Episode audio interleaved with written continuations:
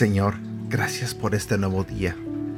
Te pido, Señor, que prepares mi mente y prepares mi corazón, así como el corazón de las personas que están escuchando este audio, para que podamos escuchar y aprender de tu palabra, Señor. Te pido que en esta mañana nos hables, Señor, y que nosotros podamos aplicar lo que escuchamos de ti. Gracias por el amor tan grande que tienes, Señor, para nosotros. Gracias, Señor. En el nombre de tu Hijo Jesús. Amén. Hola, buenos días, ¿cómo estás? Mi nombre es Edgar y este es el devocional de Aprendiendo Juntos. El día de hoy vamos a hablar de un tema que se titula La mesa de comunión. El cristianismo cobra vida cuando el ser humano acepta con inquebrantable confianza que sus pecados no solo han sido perdonados, sino olvidados y lavados en la sangre del Cordero. La mesa de comunión, Santa Cena, celebra la buena nueva de que en el proyecto de Dios, Cristo nos representa. Lo que el hombre nunca podía alcanzar a través de una disciplina personal, Dios lo logró completa y suficientemente a través de la obra de Jesucristo. La Santa Cena celebra el hecho de que la salvación que Jesús conquistó a favor nuestro no podía ser ganada o conquistada a través de la conducta humana, sino que era ofrecida por gracia. Por tanto, es garantía de paz, de confianza, fraternidad y perdón de Dios no solo para ti, sino también para mí.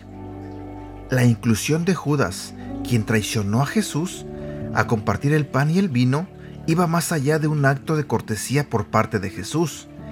Era la encarnación de su misión en el mundo con su mensaje de paz y reconciliación para todos. El comer el pan y beber de la copa no solo simboliza la humillación, el desprecio, el sufrimiento y muerte desgarradora que Jesús voluntariamente aceptó pagar para cancelar la deuda por nuestros pecados, sino que es un acto de misericordia de Dios el Padre al incluir previo al sacrificio de su Hijo en la cruz en la mesa de comunión a los pecadores invitados, con el fin de bendecirlos a todos. Por tanto, la belleza del Evangelio radica en la poderosa verdad de que no hay buenas nuevas si le decimos a la gente cuán condenados están. Las buenas nuevas revelan el hecho maravilloso de que aún hoy, 20 siglos más tarde, Jesucristo quiere invitarlos al gran banquete a cenar con Él. La Biblia nos dice en 1 Corintios capítulo 11 versículo del 23 al 26. Lo que el Señor Jesucristo me enseñó es lo mismo que yo les he enseñado a ustedes. La noche en que el Señor Jesús fue traicionado, tomó en sus manos pan, dio gracias a Dios y lo partió en pedazos y dijo, Esto es mi cuerpo que es entregado en favor de ustedes. Cuando coman de este pan, acuérdense de mí. Después de cenar, Jesús tomó en sus manos la copa y dijo, Esta copa de vino es mi sangre. Con ella, Dios hace un nuevo compromiso con ustedes. Cada vez que beban de esta copa, acuérdense de mí. Así que, cada vez que ustedes comen de ese pan o beben de esa copa, anuncian la muerte del Señor Jesús hasta el día en que Él vuelva. Versículo para recordar. Hebreos capítulo 13, versículo 8.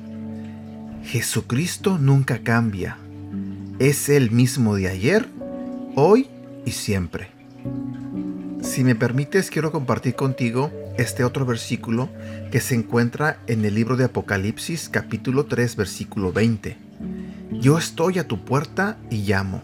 Si oyes mi voz y me abres, entraré en tu casa y cenaré contigo.